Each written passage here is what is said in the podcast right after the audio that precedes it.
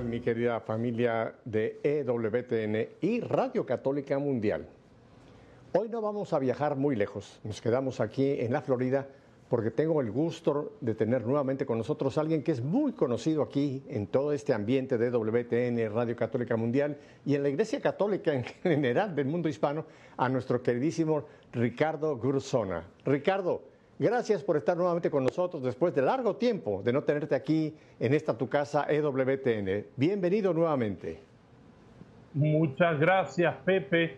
Qué gran alegría poder escucharte, verte aquí y gracias a la tecnología que podemos hacer estos programas eh, para difundirlos y difundir la fe católica a través de estos medios.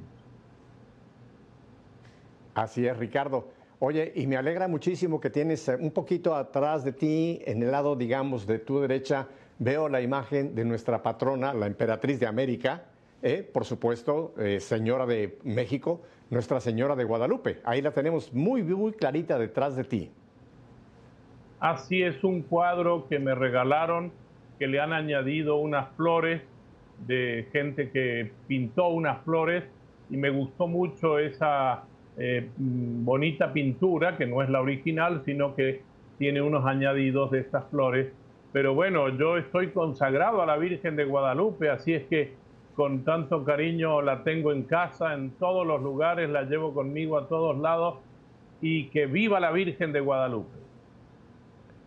Que viva la Virgen de Guadalupe. Oye, y no la veo con tanto detalle, pero me supongo que las flores que tiene puestas es una flor que es muy de México que es la flor que le llaman de Nochebuena, que es una flor muy típica de México, que Poinsett, un francés que estuvo en México en el, siglo pasado, descubrió esta flor y la llevó por Europa y hoy se ha convertido casi en la flor simbólica de todo lo que es eh, diciembre, digamos, Navidades, ¿no? Pero es una flor originaria de México, la poinsettia, ¿es correcto esto? Yo creo que sí, porque en México está perfectamente en todos lados, sobre todo desde fines de noviembre florecida, en realidad dicen que esos rojos son las primeras hojas que suelta en el... Eh, yo no sé mucho de botánica, pero entiendo que son las primeras hojas que suelta en el invierno, que son rojas y que después se van transformando en verdes, pero que eh, son verdaderamente preciosas y en todos lados las usamos generalmente como signo de la Navidad por el rojo de bueno, de Nicolás, de San Nicolás, que era obispo, vestía de rojo, que después se transformó en Santa Claus y todo eso, y no sé quién le inventó el trineo, pero ni el oso polar, pero bueno, Santa Claus era un obispo que vestía de rojo y por eso en la Navidad siempre se usa siempre este rojo, verde y blanco. Ajá. Fíjate que es muy interesante porque incluso en la imagen, en la tilma, ese milagro que tenemos eh, eh, que cada día que entramos a la basílica, dar gracias a Dios por ese milagro que sigue presente de ya casi cerca de 500 años, eh, nunca se supo exactamente del color de las rosas que la Virgen acomodó en el manto de San Juan Diego y que fuera la que le presentaron al obispo Zumárraga. Me supongo que dentro de esas rosas debe haber habido también muchas rosas rojas, ¿verdad? ¿No te parece? Yo creería que sí, porque el eh, texto y el relato del Nican Mopowa, que es quien nos narra a nosotros eh, a, partir de este señor que toma los datos eh, del indio Juan Diego, que se llama Valerio. Valerio, Valeriano, Valeriano, él dice que eran rosas de Castilla rosas de Castilla que no se dan en invierno. Y esta era, vamos a decir, el gran milagro era haber visto rosas en invierno. Las rosas normalmente se dan en la primavera y en el verano. Ya en el otoño y en el invierno no se dan esas rosas. Entonces ese, para Juan Diego, el milagro era haber visto rosas en invierno además, además hay que tener en cuenta dónde es que encuentra estas rosas, ¿no? Porque en este cerrito, que es donde la Virgen le dice que vaya y tome estas rosas, ese cerro, ese cerro es un cerro de tipo volcánico, es un cerro que nunca jamás había dado rosas, lo que se daban ahí pues eran abrojos, espinos o alguna medio silvestre flor, ¿no? Pero rosas de Castilla, allá en el Tepeyac, que es como se le llama a este cerrito, ese fue otro milagro, porque nunca jamás ahí se habían sembrado ni se habían visto jamás rosas y sobre todo rosas de Castilla. ¿No te parece que también eso es parte de demostrarnos que lo que Dios quería era mostrarnos un hecho extraordinario en un tiempo extraordinario, Ricardo?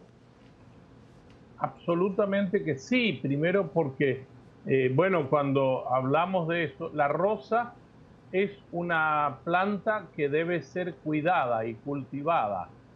Yo no sé quién iría a cultivar esa planta arriba de ese cerro, eso sería impensable. Entonces, eh, como la rosa necesita ser cuidada y cultivada, y es una planta, te digo, porque en mi ciudad de Mendoza hay, y cuando empieza la primavera, uno va a ciertos parques donde cuidan permanentemente la rosa que hay que podarla en el invierno y todo para que después de esas flores tan bonitas. Este, bueno, hay, hay que tener un cuidado muy grande. En un lugar volcánico sería como muy difícil porque hay que ponerle mucha tierra, mucha agua, sobre todo al empezar la primavera, que es cuando empieza a la savia de la planta a subir. Y ahí no creo que nadie hubiera ido a un cerro mm, desprotegido de la nada, donde había inclusive un templo a la diosa Tonantzin encima, para colmo. Y las rosas no eran de, México, las rosas eran de Castilla, eso era lo interesante. Mira, qué bueno, que tocaste brevemente ese punto, porque creo que mucha gente no, nunca ha caído en la cuenta de que ese sitio donde se produce ese encuentro de la Virgen con Juan Diego, era un cerro que para los aztecas tenía mucha, mucha historia, tenía mucha, mucho valor, porque era un cerro donde antiguamente, antes de, después de la llegada de los españoles, que fue derribado, se encontraba un santuario a la Virgen Tonanzi, o a la diosa Tonanzi, digámoslo así, que ellos le llamaban la madre de todos los dioses. O sea que ya desde sí, el sitio donde se produce la aparición, ya para la gente de, nuestro, de allá de esa tierra, ya tenía una enorme resonancia, ¿verdad? La diosa Tonanzi era, quien había sido venerada en ese cerro, eh, Ricardo. Inclusive cuando eh, Juan Diego narra, dice que la Virgen le dijo, yo soy la siempre Virgen María, la madre del verdadero Dios por quien se vive. Eso es el tema de los aztecas. Había una madre del verdadero Dios por quien se vive. Y esto, esta unión o esta, vamos a decir, a mí no me gusta la palabra fusión, sino me gusta más la inculturación. Es decir, María se incultura en el pueblo azteca para hablarle a ese pueblo azteca de que lo que habían a lo mejor venerado, como dice el Concilio Vaticano II, las semillas del verbo, es decir, eso es un texto del Vaticano II en el tema de las misiones, las semillas del verbo que habían sido sembradas por Dios en las diferentes culturas. Uno ve que María de Guadalupe es perfectamente inculturada, porque le habla a los nativos del lugar, que son los aztecas, pero también habla a los españoles.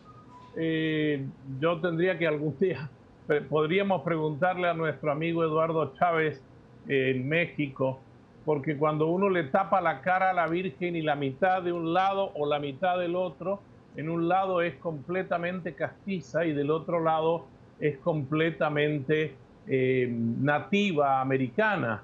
Y entonces es curioso ese, ese modelo de María inculturada que viene a decir Dios nuestro Señor viene con su Hijo Jesucristo que ella trae en su seno, viene a salvar a todos los pueblos y naciones sin distinción de ninguno. Es casi para un programa o para dos o para tres el hablar de todo este milagro guadalupano. Yo lo sigo llamando milagro guadalupano. Muchas veces yo, Ricardo, le pregunto, sobre todo a los mexicanos que dicen que saben un poco de la historia de la Virgen de Guadalupe, le pregunto y se quedan siempre sorprendidos. Le digo, ¿cuántas apariciones eh, tenemos eh, relatadas en el, evento guadalupano? Y los más sabios me dicen, cinco. Y le digo, no, seis. Me dicen, pero Pepe, entonces tú no has entendido bien, no has leído bien el Nicamo Poboa. Digo, no, sí, cinco son las que tenemos narradas precisamente en esa narración, pero la sexta, Ricardo, es que cada mañana cuando se abre esa puerta de la Basílica de Guadalupe, lo que tenemos ahí enfrente es un milagro, porque esa tela, ese ayate, tuvo que haberse descompuesto hace 500, casi 500 años, ¿no? Entonces, para mí, cada vez que entramos a la Basílica y podemos todavía poder contemplar esa maravilla de ese impreso, porque no es pintura, ese impreso de la Virgen de Guadalupe, podemos decir que estamos viendo algo que científicamente ya no sería posible, ¿no?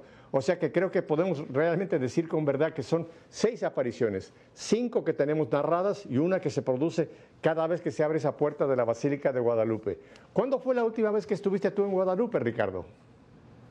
Hace un año y medio, exactamente. Yo cada vez que voy a México he ido creo que a la Ciudad de México he ido eh, más o menos unas 45 a 50 veces y todas las veces, salvo una que tuve que pasar por el aeropuerto y mi vuelo se atrasó, pero yo le hice una promesa a la Virgen que cada vez que fuera a México iba a ir aunque sea a visitarla, no está tan lejos del aeropuerto, por lo tanto si uno tiene un vuelo en conexión con más de tres horas, ya puede hacer el viaje en taxi, volver al aeropuerto a saludar a la Virgen y decirle, hola, vine a decirte que sé cuánto me quieres, no cuánto yo la quiero a ella, sino que yo sé cuánto ella me quiere a mí y decirle gracias por quererme tanto y cuidarme tanto. Claro. Mira, yo respeto y, acepto y venero en cada uno de los países, vamos a hablar de nuestra América, ¿no? Que cada país, Dios ha tenido la gentileza de darnos una, una manifestación de su madre, eh, Chiquinquirá, Luján, la caridad del cobre, etcétera. Pero es una sola Virgen. Pero creo que Guadalupe, y no lo digo yo por ser mexicano, no estoy aquí poniéndome yo como un como el que estamos encima, no. Pero creo que Guadalupe tiene un simbolismo muy especial porque fue la primera aparición 1531, ¿no? Y sobre todo esas palabras que le dice a Juan Diego cuando ya está por, a punto de mandarlo ya con, con la imagen, que le dice, no estoy yo aquí que soy tu madre, no estás entre mis brazos. Creo que esas palabras, Ricardo, esa frase, esas frasecitas que le dice a Juan Diego, previo a enviarlo al obispo Zumárraga, no solamente fueron para México, creo que son para el mundo entero. ¿No te parece que en este momento de tanta tribulación, tantas noticias eh, que estamos oyendo eh, difíciles de, asimilar, como lo que está pasando en el Medio Oriente, tenemos que volver a, poner un poquito en nuestros oídos y escuchar esas palabras de la Virgen. No estoy yo aquí que soy tu madre, no te tengo yo acaso entre mis brazos, ¿qué te preocupa? No te preocupe. Creo que estas palabras nos vienen perfectamente bien en este momento de tanta turbulencia, de tanto conflicto. ¿No te parece, Ricardo? Mira, Pepe, yo creo que hoy más que nunca el mensaje guadalupano es eh, esencial entenderlo en su totalidad. Sobre todo esto que tú estás diciendo, no estoy yo aquí que soy tu madre, no estás en el pliegue de mi manto, dice. Es decir, ese, eh, eh, ese recoger como que yo te estoy cuidando en el pliegue de mi manto. Y entonces eh, estar cuidados al servicio de, la Madre del verdadero Dios por quien se vive, que es Jesucristo nuestro Señor. Eh, los aztecas no conocían su nombre, pero María lo va a ir revelando lentamente a través de esta conversión que los nativos aztecas tienen al ver ese cuadro que es un relato completo que los aztecas entendieron y los españoles no lo entendieron sino hasta muchos, pero muchos, muchos, muchos años después. Eh, yo tengo un, me acaban de regalar eh, la, una edición doble de, dos, eh, perdón, de dos tomos del padre Rojas, que es uno de los grandes estudiosos, después viene Ahora actualmente está el padre Eduardo Chávez donde habla de todo lo que ha investigado sobre María de Guadalupe y creo que su mensaje es muy actual. No porque sea en México, como dices tú, es porque es una aparición para el mundo entero. Así como yo acabo de llegar hace 10 días de una peregrinación por santuarios marianos de Europa. Y estuvimos en Loreto, en Santa María eh, la Mayor, en Santa María degli Angeli, en, este, en Asís, estuvimos en, en Montserrat, en Lourdes, en Pilar, en Cáceres, en Guadalupe, en Fátima.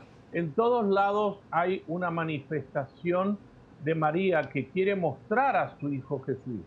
No es que ella viene a hablar de ella misma, ella viene a traernos a su Hijo Jesús y sobre todo mm, qué interesante porque la gente se siente muy cómoda cuando habla con la mamá de Jesús, porque sabemos que la mamá de Jesús, obviamente, eh, lo vemos en el primer milagro de Jesús, el primer signo de Juan, en el capítulo 4, cuando eh, empieza eh, las bodas de Caná. María aparece y le dice a Jesús, mira, no tienen vino. Hoy diría María, ¿qué diría María? Mira, hijo, no tienen paz, no están en paz, no están bien. Eh, escuchémosla y por eso casualmente el día de hoy que estamos grabando este programa, el Papa nos ha citado a, un día de ayuno y de oración. Inclusive el Papa recitó el rosario, eh, para lo publicaron en varios medios, eh, porque eh, quiere que oremos por la paz y que nos hagamos sensibles. Si nosotros no somos sensibles y vemos hoy en día bueno, en el periódico ya casi el periódico físico no existe, pero vemos en las noticias, en internet, un muerto más, un muerto menos, como que no nos llama la atención y esto debería ser, eh, no sé, yo diría, es un pecado de omisión para nosotros darnos cuenta que no tenemos paz y que ninguna ideología vale la pena una sola vida humana. Por lo tanto, ninguna ideología, ni de arriba, ni de abajo, ni del centro, ni de izquierda, ni de derecha, ni adelante o atrás, ninguna ideología vale la pena la vida de un solo ser humano. Entonces, eh, eh, ya Jesús pagó nuestros pecados. Total y absolutamente de, de acuerdo contigo, Ricardo, totalmente de acuerdo contigo. Y mira, eh, preparándome hace un rato para esta entrevista contigo, que para mí es un placer tenerte con nosotros aquí, me, recordé, creo que todos lo conocemos, y si te parece, pudiéramos hacer esta oración que se le atribuye a San Francisco de Asís, ¿no? El famoso santo franciscano allá en Italia. Y si te parece, yo quisiera leer esta oración, porque creo que esto es lo que tenemos que pedir hoy día, Ricardo en estos momentos de tanta, eh, te, digo, tanto confusión, que si tiene razón este grupo, que si tiene razón este otro grupo, que si los palestinos, que si los judíos, que si los árabes, que los, etcétera. Yo creo que si hiciéramos esta oración, pensando, no pidamos tanto la paz eh, para cada uno de ellos, sino la paz en cada uno de nosotros, ¿no? Y si te parece, mira, voy a hacer esta oración que se le atribuye, te repito, al, al santo, al seráfico Padre Francisco. Ah, Señor, haz de mí un instrumento de tu paz. Que donde haya odio, yo ponga el amor. Que donde haya ofensa, yo ponga el perdón. Que donde haya discordia, yo ponga la unión. Que allá donde hay error, yo ponga la verdad. Que allá donde hay duda, yo ponga la fe que allá donde hay desesperación, yo ponga la esperanza. Que allá donde hay tinieblas, yo ponga la luz. Que allá donde hay tristeza, yo ponga la alegría. Maestro, que yo no busque ser consolado cuanto consolar, ser comprendido cuanto comprender, ser amado cuanto amar. Porque es dándose como se recibe. Es olvidándose de sí mismo como uno se encuentra a sí mismo. Es perdonando como se es perdonado. Es muriendo como se resucita a la vida eterna. Amén. Amén, amén, amén.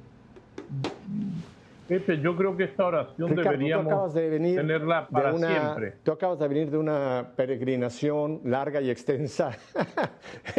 Me parece que fue un maratón el que te metiste con todos esos eh, lugares tan, hermosos donde estuvieron. Una pregunta y después entramos un poco en la pregunta que te voy a hacer. ¿Estuvieron en Covadonga, en Asturias, en España, norte de España, en la provincia, en el Principado de Asturias? No llegamos porque teníamos eh, la ruta por más hacia abajo, no llegamos hasta Covadonga. Pero para la próxima vamos a hacer las otras eh, advocaciones marianas que nos tocan en España. Sí, la única esta de Covadonga que te traigo a colación es porque fíjate que fue interesante que allá por el año 800 y pico fue donde se inició la reconquista de España allá precisamente en esas montañas abruptas que están en esa zona hermosísima, por cierto, que es Asturias, ¿no? Y ahí hay ese santuario en una cueva de Nuestra Señora de Covadonga. Y la traigo a colación porque yo creo, Ricardo, de que tenemos que darnos cuenta de que en aquel momento que había una inminente, digamos, invasión musulmana, islámica sobre el, territorio que hoy día es España, ahí se inició la reconquista precisamente, no solamente de España, sino de Europa, ¿no? Y yo creo que lo que estamos viviendo en este momento es un conflicto nuevamente entre estas dos civilizaciones, ¿no? La civilización europea, llamémoslo de una manera, y la civilización islámica de otra manera. Eh, ¿Cuáles serían tus primeras ideas o tus primeros pensamientos en lo que estamos viviendo en este momento en el mundo, Ricardo? Bueno, partamos de la base, yo creo que hay que decirlo, que en el momento de la ascensión, Jesús nos mandó a todas las naciones sin ninguna distinción a primero a enseñar todo lo que él nos había mandado. O sea, la primera enseñanza, el primer mandato es a enseñar y luego a bautizar en el nombre del Padre, del Hijo y del Espíritu Santo y nos dijo, yo voy a estar con ustedes hasta el fin del mundo. La misión de la iglesia, y ya lo dijo, bueno, lo han dicho muchos, pero lo dejó enmarcado en oro el Papa San Pablo VI en la Evangelii Nunciandi cuando dijo, la misión de la iglesia es evangelizar. La iglesia existe para evangelizar. Evangelizar es llevar la buena noticia de la salvación de nuestro Señor Jesucristo. Yo creo que déjame, déjame te tomo en este punto, déjame te tomo en este punto, déjame te tomo en este punto que es importantísimo, porque yo uso muchísimo ese texto precisamente de Evangelium Chianti cuando dice la, la, misión, la razón, la existencia, la iglesia existe para evangelizar. Fíjate, la iglesia existe para evangelizar. Y yo cuando tomo este texto, Ricardo, le pregunto a las personas que en ese momento tengo enfrente de mí, les hago la pregunta, ¿tú eres iglesia? Y muchos se voltean a ver así, uno al otro, y piensan que la iglesia es el templo. No, la iglesia no es el templo, ese es el santuario, donde nosotros celebramos la vida sacramental. Pero la iglesia, por el bautismo, somos cada uno de nosotros, Ricardo. Cada uno de nosotros por el bautismo somos iglesia y creo que cada mañana deberíamos hacernos esa pregunta, ¿no? Yo existo para qué? Para pasarlo bien, para no tener problemas, para hacer dinero, para ser famoso, ¿no? Yo existo primeramente para evangelizar.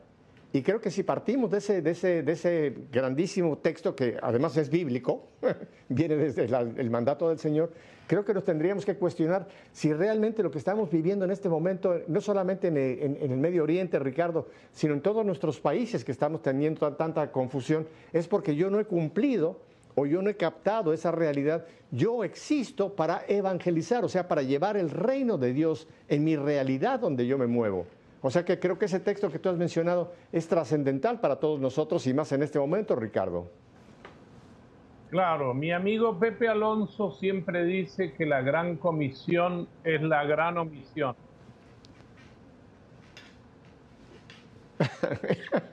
la gran comisión se ha convertido en la gran omisión. Gracias por recordármelo, pero, sí, eh, yo a veces también me lo tengo que confrontar a, mí mismo. Eso, eso es lo que nosotros tenemos que pensar. Si realmente nosotros somos iglesia, ¿cuál es la buena noticia de Jesús? La buena noticia de Jesús, en primer lugar, yo diría, haciendo una síntesis como catequista, es que Jesús vino para demostrarnos que el Padre nos ama de tal manera que nos ha perdonado. Y si me dijeras, Ricardo, aparte de lo que es el amor, el amor porque Dios es amor y quien vive en el amor vive en Dios, ¿cuál es la segunda palabra más importante que hay en toda la Sagrada Escritura?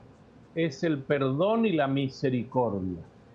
Y yo creo que nosotros como iglesia tenemos que plantearnos y replantearnos no solamente cuántos tipos de perdón. El perdón, cuando yo cometo un error, me siento enojado conmigo mismo porque yo digo, no puede ser que yo haya hecho esto. No puede ser que yo haya hecho esto. Y, este, y bueno, y, me enojo conmigo mismo y a veces no me perdono. Yo tengo que aprender a perdonarme. También tengo que aprender a perdonar a los demás infinitamente, como dijo Jesús. ¿Cuántas veces? 70 veces 7, porque antes era un número mm, máximo que se debía perdonar y después castigar. Jesús cambia en parte, o vamos a decir no cambia, mejora, pone en su último escalón todo el Antiguo Testamento donde la ley esa del ojo por ojo, diente por diente, este, Jesús la viene, a, viene a cambiarla y a decir, ustedes deben perdonar como el Padre ha perdonado, como yo los he perdonado a ustedes. Y entonces yo creo que este es el tema fundamental que nosotros deberíamos hablar. Creo que ya tenemos que hacer un corte, no sé si es cierto, pero eh, cuando cuando nos toque volver a hablar, tomar el tema del perdón como algo significativo en la iglesia porque no lo hemos tomado tan bueno. De acuerdo contigo, vamos a ir a este breve corte, pero mira, quiero dejarlo aquí en el texto del, Antiguo, del Nuevo Testamento donde nos dice, habrá un juicio sin misericordia para quien no tuvo misericordia. Ese texto para mí, Ricardo, me pone los pelos de punta cada vez que lo trato yo de, confrontar conmigo mismo. Habrá un juicio sin misericordia para quien no tuvo misericordia. Vamos a este breve corte y volvemos enseguida con este tema tan importante que estamos con nuestro queridísimo amigo Ricardo Borsona. No cambie de canal, quédese con nosotros.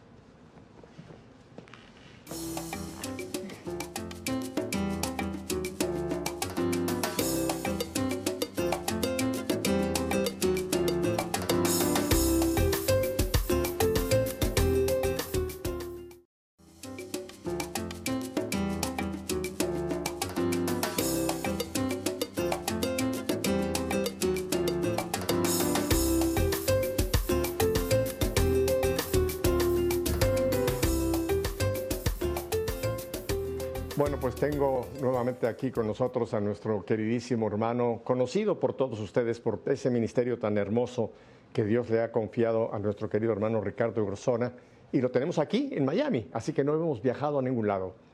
Ricardo, bueno, pues nos estabas terminando de contar de ese maratón que te llevó por tantos santuarios marianos por Europa, pero yo quisiera que habláramos brevemente en este segundo segmento, brevemente porque no tenemos mucho tiempo, de la situación que está viviendo el mundo entero y nosotros como iglesia, digámoslo así, como el cuerpo de Cristo, en este conflicto que se desató con ese ataque eh, que tuvo el pueblo judío, ya vamos para dos semanas, en cuanto a ese, ese digamos, odio que se ha, se, ha, se ha manifestado hacia el pueblo judío en la Tierra Santa, porque hay que recordar que todo eso que estamos viviendo está ocurriendo en Tierra Santa. ¿Cuál es tu primer pensamiento global de lo que estamos viviendo en este momento, en este conflicto árabe-judío, eh, Ricardo? Bueno, yo creo que en primer lugar hay un tema nuestro eh, como Iglesia Católica y me incorporo y nos incorporamos todos los bautizados que no hemos sabido enseñar el Evangelio del amor, de la paz, de la reconciliación, del perdón, que ese es el Evangelio a todos los pueblos, respetando obviamente mm, diferencias, pero nosotros tenemos que buscar la forma de encontrarnos con, eh, con lo que nos une. Y creo que estas palabras que yo dije, eh, amor, paz, reconciliación, eh, perdón, esas palabras nos unen en las religiones, misericordia. Y entonces mm, yo recuerdo, antes de empezar a tocarte el tema este, que hace unos cuantos años atrás, no muchos, pero el Papa Francisco visitó muchos de los países árabes y también visitó Israel en una parte central de su viaje y con todos habla del mismo tema, amor, misericordia, inclusive él dio un año santo sobre la misericordia, como algo que a nosotros los cristianos, el Papa yo entiendo un poco su, su, deseo, como que a los cristianos no nos, no nos entró el 20, como dicen ustedes, no nos cayó el 20 en México, dicen, que el Evangelio no es solamente repetir ideas y repetir el catecismo, sino vivir de una manera tal que podamos convivir en paz todos. Por lo tanto, yo entiendo que mucha gente no ha, no ha escuchado este Evangelio, no se lo hemos proclamado y eh, mirémonos en un espejo, en el espejo de la realidad. No hemos sido los eh, después de tantos años. Y, hay que entender que hay religiones que son un poco más eh, violentas para eh, presentarse. Y, y, también ya lo había dicho el Papa Benedicto XVI sin querer confundirse. Cuando yo leo la Biblia y leo el Antiguo Testamento, también podría ser violento si yo quisiera y con la Biblia uno puede justificar cualquier hecho, por ejemplo, una matanza, porque en el libro de los reyes encontramos un texto que dice, Saúl mató a mil, pero David mató a diez mil. Viva David, que mató a nuestros enemigos. Y entonces, si uno quiere basarse sacando, yo digo, un texto fuera de contexto es un pretexto, cualquier cosa, inclusive sacar de contexto los libros sagrados de cualquier religión, nos puede llevar al odio, a la venganza, y eh, se habla de la venganza divina. Y yo creo que esa palabra venganza divina no es la mejor palabra ¿Por qué? Porque Dios no quiere la venganza. Dios iba a vengarse. Me acuerdo del profeta Jonás, que, lo manda a Nínive, que había sido malísima Nínive con los israelitas. Y lo manda a Nínive a que a proclamar que si no se convierten se va a destruir. Pero lo que quiere Dios es que se convierta la gente. Y yo creo que ese es nuestro trabajo, ayudar al mundo a convertirse en un mundo de paz. Tenemos que generar más procesos de paz. Lo que sucedió, todos lo hemos visto. Ahora, cuidado porque todos los medios de comunicación van a dar su punto de vista de acuerdo a sus ideologías. Y esto tenemos que tener en cuenta. Eh, no voy a nombrar ninguna cadena de televisión, no voy a nombrar ningún periódico, pero hay periódicos que se van a un extremo y ahí a otro extremo. Hay noticieros que dicen una cosa y la misma noticia dicha por otra cadena noticiosa la dice de otra forma. ¿Está muy mal usar la violencia? No, mal no, malísimo, pésimo una cosa gravísima, usar la violencia, sobre todo contra los inocentes. Nosotros lo que vimos el sábado, cuando el domingo nos despertamos y empezamos a ver esas noticias, eran horrorosas. Gente eh, que fue muy astuta para violar una inteligencia de, un país tan desarrollado eh, como Israel, cómo violaron la inteligencia eh, para hacer un asedio y si ustedes van a ver, fue una cosa prácticamente hecha casera. Vieron los parapentes con con motores hechos con hélices de plástico caseras. Fue una cosa increíblemente pensada durante años. Es decir, el odio cuando se va generando hace que cualquier cosa yo pueda transformarla en armas. Y eh, el profeta, y ahora estoy muy eh, confundido, ¿quién era el profeta que dijo de sus espadas van a forjar arado. A lo mejor, Pepe, tú te acuerdas quién era el profeta que dijo eso. Pienso que es Isaías. No, no, no, no, lo recuerdo en este momento, pero efectivamente está en la Biblia que de sus espadas formarán o crearán arados, o sea, de lo que era guerra, crearán vida, porque arar es traer vida, Crearán vida para, que produzca fruto. juntos la tierra. Serán hermanos cultivando la tierra, que es el cuidado que, el, primer cuidado que Dios nos dio es que cuidemos de la casa común. Correcto. Y yo, Ahora, yo, yo, veo esto, aunque no, no, pretendo, eh, Ricardo, yo quisiera y no pretendo que este programa tome un tinto, un tinto político, eh, pero yo creo que es importante que distingamos entre el pueblo palestino y la agresión de un grupo de terroristas que son de origen palestino, pero que no es el pueblo palestino. Creo que es importante hacer esa diferenciación, ¿no?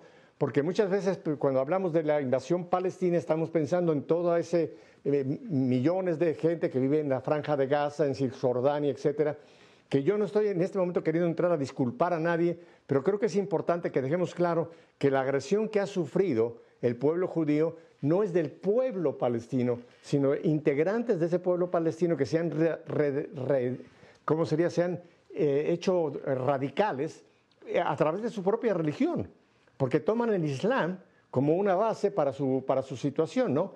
Y creo que esto, te repito, no estoy queriendo de ninguna manera decir quién o quién es malo, quién es bueno, pero hay que hacer esa diferenciación. ¿No te parece, Ricardo? Eh, me parece muy buena idea y gracias a producción, a, a Marisela que nos dijo que sí, el texto es de Isaías 2.4 y gracias por recordarnos, Isaías, 2.4. Sería bueno que tomáramos estos textos que hablan de transformar las armas en la paz. Voy a dar, perdón, un paréntesis para no, no irme, pero será muy breve.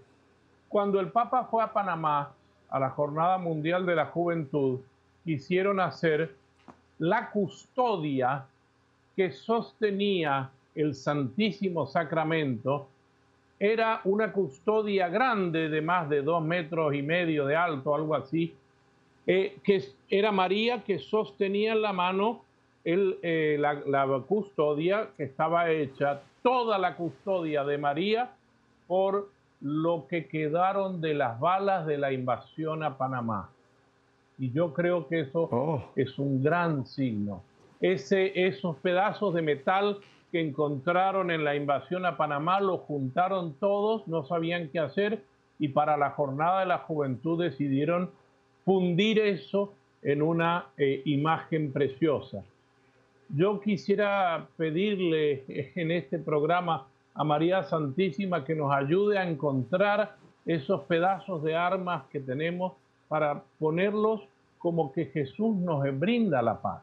Vuelvo al tema para no irme. Es cierto, ningún pueblo es completamente, todos son malos. No, no, no podemos decir eso por ningún motivo. Hay grupos extremistas y los extremistas sí.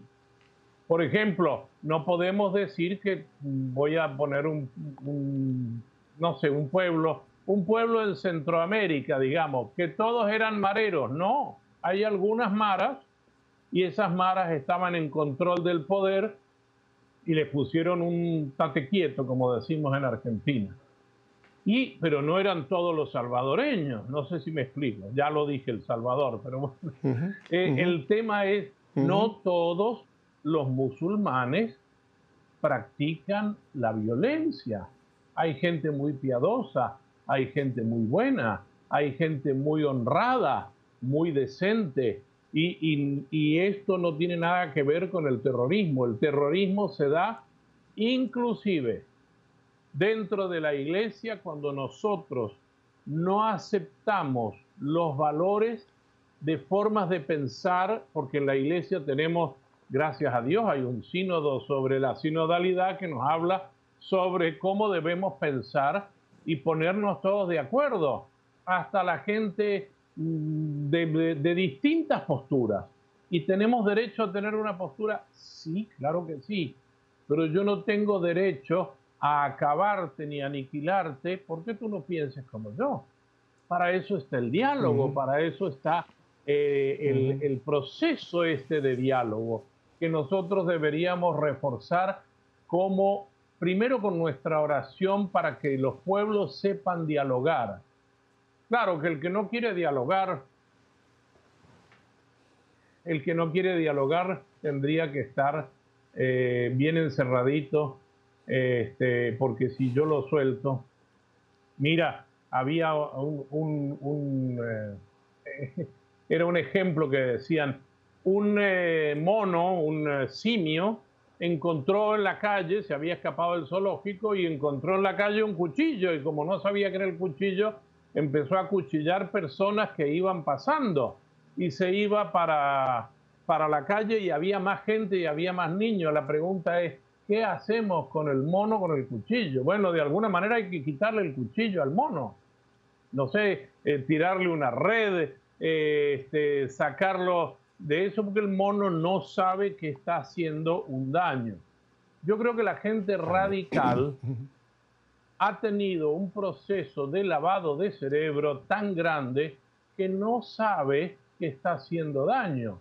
Incluso eh, algunos insisten en un pequeño, en una pequeña sura del Corán donde dice que si mueren por defender la, fe, eh, van a ir al cielo eh, y van a tener todo lo mejor y una vida llena de placeres, etcétera en el cielo. Y entonces, eso es un lavado de cerebro, perdón que yo lo diga, y, tenemos que ser honestos. Nosotros amamos a nuestros hermanos con las diferentes formas que tienen de expresión religiosa. Yo tengo amigos que les gusta mucho el hinduismo. Muy bien, y en el hinduismo, ¿cómo nos encontramos? Bueno, nos encontramos en temas como la ecología, que defendemos juntos, la paz, la unidad, la armonía, y yo hablo de Jesús y ellos pueden decir otra cosa, pero yo no necesito decir, mira, porque tú me hablaste, no sé, de, la diosa Shiva, por decir una cosa, yo voy a creer, simplemente respeto tu punto de vista, ¿qué es lo que nos une? A nosotros nos debe unir la paz, nos debe unir trabajar en conjunto, nos debe unir, volver a, unir a, la humanidad. Y esta es la misión de la iglesia, evangelizar, llevar al mundo el Evangelio, la buena noticia de Jesús, que siempre viene a mostrarnos la misericordia del Padre, no viene a otra cosa. Ah, Ricardo, estamos en este mes de octubre que le llamamos el mes del Rosario. Recién pasamos el día 13 de octubre en que estamos eh, recordando eh, aquella manifestación de la Madre de Dios en, ah, en Fátima. Eh, ¿Qué podemos hacer nosotros que no tenemos, digamos, ningún poder político ni ningún poder, digamos, económico para poder cambiar esa situación del Medio Oriente? Pero tú qué nos dirías a nosotros como iglesia? que estamos hablando, no como iglesia del templo, sino como iglesia, el cuerpo de Cristo, ¿qué podemos hacer en estos momentos de esta turbulencia, de este horror que tanto nos están bombardeando por todas partes? ¿Cuál sería la postura de nosotros como católicos enfrentándonos a este conflicto que se está llevando a cabo en el Medio Oriente y que tristemente tiene todos los vicios de que esto se puede prolongar. Esto no fue ya un asunto que ya habíamos pasado, aunque estamos todavía en la tercera semana, por decirlo así, pero según los cálculos de los analistas, esto puede extenderse, puede pasar al Líbano, puede pasar así a, otros países, a Siria, etcétera. Pero nosotros que, en lugar de quedarnos, digamos, eh, en cierta forma eh, horrorizados o pesimistas o sin esperanza, ¿qué podemos hacer específicamente nosotros los que estamos en esta parte del mundo donde no nos ha tocado directamente aún este conflicto? ¿Cuál sería tu recomendación para la iglesia que nos ve en este día, Ricardo? Yo pienso en el credo. El credo dice en una de sus sentencias, creo en la comunión de los santos. La comunión de los santos, que es una de las especificaciones del credo, de las eh, sentencias que nosotros creemos, es que nosotros estamos unidos, la iglesia eh, peregrina, la iglesia purgante y la iglesia triunfante, en intercesión. La intercesión, que es una de las cosas que a veces hemos olvidado que la iglesia tiene nosotros podemos interceder. ¿Qué puede decir, no sé, un abuelito que está jubilado y a lo mejor no sale de casa y dice, ¿yo qué puedo hacer por la guerra? Señor, rece, rece, pídale a Dios, pídale también a, todo el mundo, tiene un santo muy querido. Nos hemos enterado de dos santos muy queridos del Papa eh, Francisco. Primero es San José, al cual le tiene una gran devoción, inicia su pontificado el día de San José. Pero el domingo pasado sacó una, una, exhortación apostólica sorpresa. Nadie sabía y él es devoto de Santa Teresita del Niño Jesús. Y, y, habla exactamente de esa compasión. Yo creo que nosotros debemos interceder. Nuestra intercesión y tenemos que pedirle a María Santísima en las advocaciones a la cual nosotros nos sentimos cómodos. Eh, hoy día es el día de penitencia, pero también podríamos ofrecer un pequeño dato de penitencia. Señor, hoy no voy a comer postre porque quiero ofrecértelo como un regalo para que tú nos ayudes a encontrar la paz.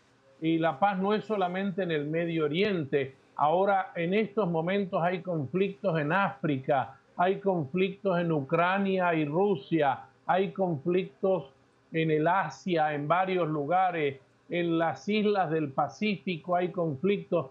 Yo creo que no hemos visto tantos conflictos desde hacía años. Intercedamos, seamos conscientes, eh, invite, no sé, eh, yo conozco amigos que rezan el rosario por teléfono porque no se pueden ver o porque no pueden viajar. Bueno, pero el teléfono nos une. Perdón, usemos la tecnología para orar. Eh, este, hoy en día hay muchas formas. Este, el otro día falleció una persona. Yo dije, bueno, hagamos un Zoom y oremos juntos este, por este, este, el alma de esta persona amiga. Eso se llama intercesión. Y yo creo que nosotros podemos interceder, en primer lugar, por todas las personas que nos gobiernan. Eso es una recomendación de San Pablo. Y recuerden, perdón lo que yo voy a decir, cuando San Pablo pide que recemos por los gobernantes, estaba Calígula de gobernante, que era, eh, era un loco furibundo. Y, San Pablo nos dice, tenemos que rezar para que gobierne bien. Y uno dice, pero ¿cómo San Pablo eh, tendríamos que rezar para que Dios lo acabe? No, no. San Pablo dice, recemos para que hagan bien su trabajo. Yo creo que recemos por los gobernantes, primero de nuestros municipios, de nuestros estados, provincias, de nuestros países, yo quisiera pedir también que recemos por estas organizaciones internacionales que hasta ahora han guardado un silencio sepulcral. Eh, estas organizaciones que unen a todas las naciones o, unen a las naciones de un hemisferio o algo así, han, han hecho silencio. Pidamos también por nuestros sacerdotes, obispos, para que nos pastoreen hacia la paz y que nos hagan a nosotros testimonios de paz. Amigo, amiga, yo te digo desde aquí, desde mi casa, yo a veces tengo que hacer un trabajo de intercesión. Tómese un momento, rece por todo esto que hemos dicho, porque esto es bíblico, esto es del, eh, para que de, todas estas espadas que tenemos y de estas armas forjemos, eh, no sé, nuestra imagen de paz. Un detalle curioso de mi ciudad y mi país, eh, nosotros en Argentina tenemos en el medio de la cordillera, justo en el límite con Chile, el Cristo Redentor y está hecho en bronce. Ah. Y ese bronce fue de los cañones dónde, que se usaron. ¿Dónde se encuentra, Ricardo? ¿Dónde se encuentra geográficamente ese Cristo? Entre Mendoza y Santiago de Chile, en el paso fronterizo, ah. en la montaña alta, que se puede llegar también, porque ahora hay un túnel por debajo, el Cristo Redentor está hecho ah. con los cañones fundidos de la guerra de la independencia, para decir, queremos que Cristo nos reine, por eso se llama Cristo Redentor, el que nos redima de este problema asqueroso que es la, la guerra, la violencia y el odio. No podemos darnos el lujo de pensar en el odio. Cada vez que alguien le haga algo y si a ti te hacen algo y tú reaccionas con odio, entonces, ¿qué va a pasar con estas grandes naciones que llevan odio de cientos y cientos de años? Ah, pues Ricardo, el tiempo vuela, el tiempo se nos ha casi escurrido entre las manos con este tema. yo quisiera solamente un último pensamiento y que tú nos dejes la reflexión final. Eh, no es que estemos tomando parte quién es el bueno, quién es el malo, quién es el malo, quién es el bueno, pero recordemos una cosa, el pueblo judío sigue siendo el pueblo elegido por Dios, que no reconocieron al Mesías cuando vino y se hizo carne, bueno, pero ellos siguen siendo, no podemos nosotros pensar como muchas veces en, mi infancia se nos inculcó un poco ver al pueblo judío como los malos, los que mataron a Jesús, los que lo crucificaron. Creo que tenemos que cambiar un poco nuestra forma de pensar y simplemente reconocer que en su misericordia, en el plan divino de salvación, ellos siguen siendo el pueblo elegido por Dios, ¿no? y que tenemos que seguir orando para que este pueblo elegido, que desde su mismo arranque, casi vemos de la partida de, los judíos de Israel cuando fue Jerusalén destrozada, han, han, estado errantes por el mundo entero hasta que finalmente en el año 48 se les concedió un pedazo de tierra para que habitaran, ¿verdad? Y te repito, yo no creo que debemos de juzgar pero sí de nosotros ser conscientes de que tenemos que orar por el pueblo judío y por el pueblo eh, árabe, por los dos, pero reconocer que el pueblo judío sigue teniendo un, llamado muy especial de Dios. ¿No te parece en este último minuto, Ricardo? Eh, hay una oración muy bella el día Viernes Santo que se va rezando por todos en la adoración a la cruz, que es el, eh, el momento de la adoración a la cruz y si la tienen a mano, búsquenla porque son eh, las oraciones que se hacen por todos. Primero por los católicos, por el Papa, por los obispos, por todos los bautizados, por los catecúmenos, este, por los que todavía no creen en Cristo, por los hermanos, eh, nuestros hermanos mayores, los judíos, por aquellos eh, que rechazan a Cristo, etcétera, y por aquellos que no creen en nada. Y yo creo que esa oración que se reza el Viernes Santo, creo que en una forma de petición de perdón que le pedimos a Jesús, Señor, que tu cruz salvadora y tu cruz redentora llegue también a todos estos pueblos, que llegue también a través nuestro y por lo menos eh, recitemos si se puede y si la encuentran esa oración que es preciosa por todos los que Muy cierto, Ricardo. Bueno, Ricardo, pues le doy gracias a Dios que te pude localizar aquí en la Florida, porque tú eres un hombre que estás continuamente en movimiento con el apostolado que el Señor te ha dado a través de los cristonautas. Te agradezco mucho. Y a ti no te digo adiós, porque cada vez que yo te pueda localizar y te pueda pescar, me encanta tenerte aquí en EWTN y Radio Católica Mundial. Así que muchísimas gracias, Ricardo, por haber estado este día con nosotros. Y a ustedes, mi querida familia, ya saben mi despedida de cada ocasión. Si Dios nos concede una, una, una semanita más de vida, nos veremos la próxima semana para hacer esto que hemos tratado de hacer hoy, que nuestra fe sea una fe en vivo. Hasta entonces, bendiciones y sigamos en oración por este conflicto. Hasta entonces. Gracias.